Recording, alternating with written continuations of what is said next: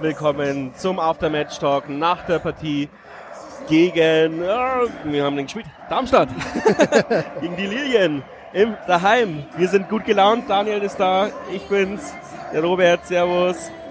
Ja, Einstand nach Maß. Nach 17 Sekunden genauer gesagt schon, dieses Tor von Joshua Mees. Also, ich weiß nicht, man ist seit Jahren schon immer äh, vorsichtig, aus Selbstschutz skeptisch, was, was die neue Saison so bringt, vor allem der erste Spieltag. Weißt ja nie, wo du stehst, diese klassischen Sprüche. Und dann kommt dieser erste Angriff über Uwusu, der den da sehr schön einleitet. Flanke nach innen von Schipnowski. Und Mees erkennt die Situation am schnellsten, macht diese Bude zum 1 zu 0. Ich muss mich schon kurz zwicken, muss ich sagen, so nach dieser schnellen Zeit, sofort 1 zu 0. Das war natürlich perfekter Start in diese Partie.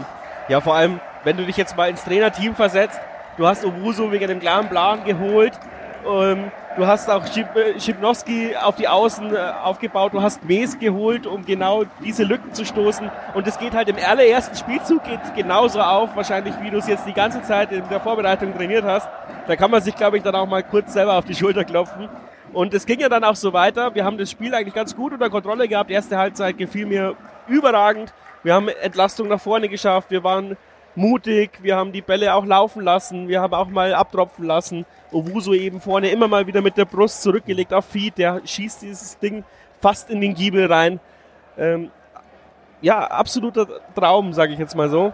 Und ja. dann kam die Situation, gelb-rote Karte, das, die hat irgendwie das Spiel komplett verändert. Ja, bleiben wir mal kurz bei Owusu und Albers. Doppelspitze, neu im Vergleich zum letzten Jahr aber hat im ersten Spiel sofort seine Wirkung entfaltet. Du hast es gesagt, wir haben jetzt zwei da vorne, die du anspielen kannst mit einem langen Ball und die auch beide in der Lage sind, den Ball zu halten und auch vernünftig abzuspielen, mit der Brust abtropfen zu lassen. Und vor allem Uwuso, der dann immer in diesem Duell eben mit Patrick Pfeiffer war, der schon auf Krawall gebürstet war. Das kann man schon so sagen. Erste Aktion, gleich die gelbe Karte. Und dann wollte das aber auch wissen, diese Aktion dann gegen Yoshi Mees, dieser Platzverweis. Thorsten Lieberknecht war das ein oder andere Mal außer sich sehen gerade, wie die Mannschaft feiert mit den Fans auf der Hans-Jakob-Tribüne. Schönes Bild. Und nach der Platzverweis hat es für Darmstadt natürlich nicht leichter gemacht. Erste Halbzeit war nicht überragend, aber für den ersten Spieltag, wo du halt doch immer unter Wettkampfmodus selber zu dir nochmal finden musst, das ist ja immer was anderes, da kannst du Vorbereitungsspiele machen, noch und nöcher, hat das alles in allem sehr, sehr gut gepasst, da gebe ich dir total recht. Ja, ich habe es angesprochen, da gab es die gelb-rote Karte, ähm, zu Recht auch, es ist eine gelbe Karte, wäre keine, mhm. keine rote gewesen. Owusu äh, schubst da äh, noch Pfeiffer in die in wen rein? In Mees, glaube ich. Ja, genau. Muss man ein bisschen zugute halten schon noch. Ja. Ähm, aber er nimmt halt den Schwung voll mit und macht so einen Bodycheck. Ähm, dann Linienrichter stand halt genau daneben. Er musste gelb-rot geben. Ich glaube, da ja, Patrick Alt will ja natürlich auch eine gute Bewertung von seinem Schiedsrichter-Bewerter. Äh, die musste er geben. Hat uns vermeintlich in die Karten gespielt, aber danach hat man eigentlich nicht, also in der ersten Halbzeit hat uns die Gelbrot, also die, 10, die Unterzahl schon geholfen, würde ich jetzt sagen. Wir haben das Ergebnis in die Halbzeit gerettet, mit Anführungsstrichen. Aber die Darmstädter sind dann aus der Kabine gekommen, als wären sie zwölf.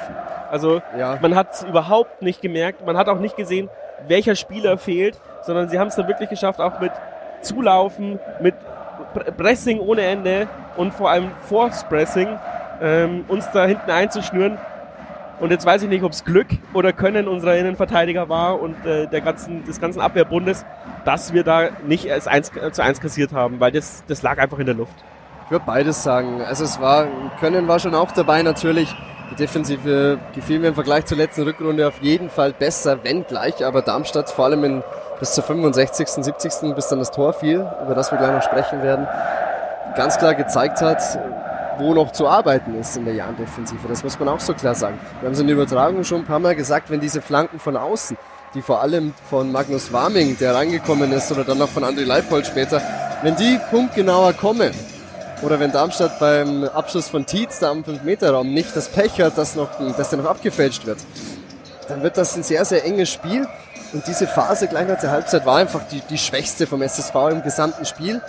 Und dann ist es, weiß ich nicht, ob man sich das Glück erarbeitet hat oder ob es dann einfach diese, dieser Wille von Andreas Albers war, irgendwann in der zweiten Halbzeit, genauer gesagt in der 67. Minute, als dieses Tor fällt. Das war dann rückwirkend gesehen noch nicht ganz der Genickbruch, Genickbruch für Darmstadt, aber da hast du dann gemerkt, die Schritte werden schwerer, die Kräfte schwinden und da, da hat es dann schon so sehr in unsere Richtung gekippt, dass nicht mal Dianev das noch verkacken konnte, sag ich mal. ja, du hast dich gut, gut eingelebt. Ja, man sieht es. Ja, das stimmt. Äh, nicht mal wir haben es geschafft, das noch zu verdödeln. Ähm, ich war mir aber fast sicher, dass wir jetzt 2-1 kassieren, um dann nochmal mhm. zu zittern, weil das wäre, wie du schon sagst, so typisch äh, Jan 11. Und auch nicht unverdient gewesen, muss man ja Wäre natürlich auch nicht unverdient gewesen. Aber wir, wir, dürfen nicht verschweigen, wir hätten auch locker mit 3-0 in Führung gehen müssen dann. Wir hatten, vor allem Hubuso hatte dreimal die Chance. Dann gab es den Flugkopfball von Yildirim. Ähm, die, ja, wir hatten dann natürlich immens viel Platz vorne und haben es dann aber nicht auf die Reihe bekommen. Ähm, das 3 zu 0 zu machen. Sehr schlimm für, auch für Obuso, äh, dass er sein Tor nicht macht. Schade weil, für ihn. Ja, ja weil ich meine, er hatte drei hundertprozentige Chancen äh, und die musst halt dann auch irgendwann mal machen. Ich würde aber allgemein sagen, dass es ein, ein gutes Debüt war von, von Obuso. Allgemein, wenn wir vielleicht mal auf unsere Neuzugänge blicken, die heute begonnen haben, beim Tor, Dejan Stojanovic. In der ersten Halbzeit war er nicht wirklich gefordert, würde ich sagen. War dann, war zur Stelle im Strafraumspiel, wenn es darum ging, die Bälle zu pflücken. Und in der zweiten Halbzeit einmal die Gelegenheit, halb rechte Position im Strafraum, als Magnus Warming da alleine vor ihm auftaucht. Da taucht Stojanovic gut ab und, und hält diesen Ball. Das war Anfang 80. Minute so um den Dreh. Da wäre es nochmal richtig knapp geworden. Also Stojanovic, würde ich sagen, hat ähm, auch unter dem Gesichtspunkt, dass er nicht alle Spiele machen konnte, in der Vorbereitung ähm, gute Ansätze gezeigt. Nicht voll und ganz überzeugt, würde ich sagen, aber er war ein sicherer Rückhalt heute. Ja, ich weiß noch, wie wir als Meier angefangen hat, auch gejammert haben, der kann das Spiel nicht aufbauen, der läuft unkoordiniert raus und sowas. Ähm, ich glaube, die Jahrenspielweise ist auch für einen Torhüter schwierig. Mhm. Ähm, du musst immer die langen Bälle abfangen, du bist im Spielaufbau eingebunden und äh, musst selber mit einem hohen Pressing kämpfen. Ich will, ich will jetzt seinen Spielaufbau noch nicht abschreiben, aber das ist schon schlecht. ähm, das muss man leider so ansprechen. Ähm, oft die Sicherheitsvariante voll nach vorne gedroschen, aber auch keine scharfen Bälle, sondern diese, diese Bogenlampen, die halt für die Abwehr sehr gut ist und für die Stürmer relativ schlecht. Ähm, aber das ist nichts, was man nicht lernen kann. Und ich denke mal, als Torhüter versuchst du auch erstmal die ersten Spieltage Sicherheit zu bringen weil du bist halt immer der größte Depp, wenn irgendwas passiert. Ja, und das Schicksal eines Torhüters. Ja, genau. Und ich denke auch, wenn, wenn er jetzt ein, zwei, drei Spiele so eine Leistung wie heute bringt, dann wird er auch risikofreudiger und wird dann auch äh, sich trauen, die Bälle zu öffnen. Und wir haben ja auch ein sehr, sehr gutes Torwart-Trainer-Team. Ähm, bei uns äh, wurden ja fast alle Torhüter der letzten zehn Jahre um, um Welten besser. Also das kommt ja nicht von irgendwo her. Auf jeden Fall. Über Ubusa haben wir schon gesprochen. Joshua May ist auch natürlich das Tor. Hat mir auch sonst gut gefallen. Er musste zu viel Defensivaufgaben machen, finde ich. Genau ja. das, genau das finde ich auch. Ja, der war dazu sehr gebunden, deshalb hat man offensiv von ihm mit zunehmender Spielzeit weniger gesehen. Und ich glaube, der war dann am Ende auch platt. Ja, aber muss, man muss auch sagen, es war halt auch die Konrad Faber-Seite. Ähm, schwierig dann auch. Der Faber, Konrad Faber ist ja auch ein offensiver Spieler. Dann mussten sie sich wahrscheinlich die Defensivaufgaben teilen. Und ähm, es war halt auch die Seite von Ronstadt, der eigentlich der beste Spieler am Platz war. Ja, und sich, Ronstadt hat, der ja. wirklich gut gespielt. Ja. Aber sich halt dann auch totgelaufen hat gegen die zwei wuseligen Wien. Aber wie gesagt, das musste auch erstmal schaffen, deswegen noch nicht so viel vom Mees offensiv gesehen, außer das Tor natürlich auch gut. ähm, aber ja. Ich meine, du kannst von keinem erwarten, dass er bei 100% ist und schon gar nicht von denen, die neu sind. Mes ist im Rückkehrer, als Rückkehrer eher so ein Halbneuer. Aber ja, das, das ist doch ein Steigerungspotenzial über alles. Das ist, das ist äh, klar. Du hast wuselig gesagt, da fällt mir sofort unser der Ersatz für Chemes ein, Minus Guras. Ach so, ja. Ähm, fand ich, es ist halt ein ganz anderer Spielertyp, aber hat, hat Impulse gebracht. Aber du hast es, glaube ich, schon im, im, im Funk dann gesagt. Ihm fehlt noch so ein bisschen die Zweitliga-Härte. Ja? Der wird noch ordentlich im Kraftraum trainieren müssen. Das kann ich äh, prophezeien, ja. Aber er bringt da, glaube ich, auch ja dieses kämpferische Element äh, mit, was wir unbedingt brauchen. Und ja, also die Einstellung stimmt und den Rest kann man drauf trainieren. Jetzt läuft er ja auch schon äh, nochmal aus. Macht, also die Einwechselspieler machen nochmal eine eigene Trainingseinheit, wie wir es hier kennen. Das wird schon.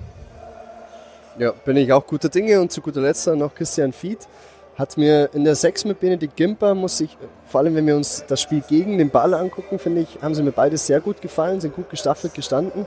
So ein Bisschen zögerlich fand ich ihn offensiv noch, den, den einen Abschluss gleich nach dem 1-0, der knapp am rechten Giebel vorbeigeht, das wäre es natürlich gewesen. Ähm, würde ich ähnlich einstufen wie eigentlich alle anderen, hat sehr, sehr gute Ansätze gezeigt, hat schon, wirkt gut integriert, ein bisschen Luft nach oben haben wir noch. Ja, die Luft nach oben brauchen wir auch. Ich schaue gerade ein bisschen auf die Statistiken. Wir haben 16 zu 14 Torschüsse, 113 zu 22 Kilometer zu 106 Kilometer gelaufen.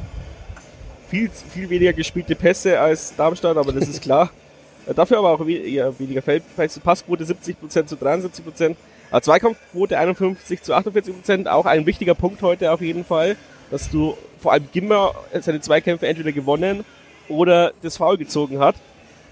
Und äh, ja, ich schaue gerade, ich weiß ehrlich gesagt nicht, gegen wen spielen wir dann noch. Gegen Bielefeld. Bielefeld ist das nächste Spiel, genau.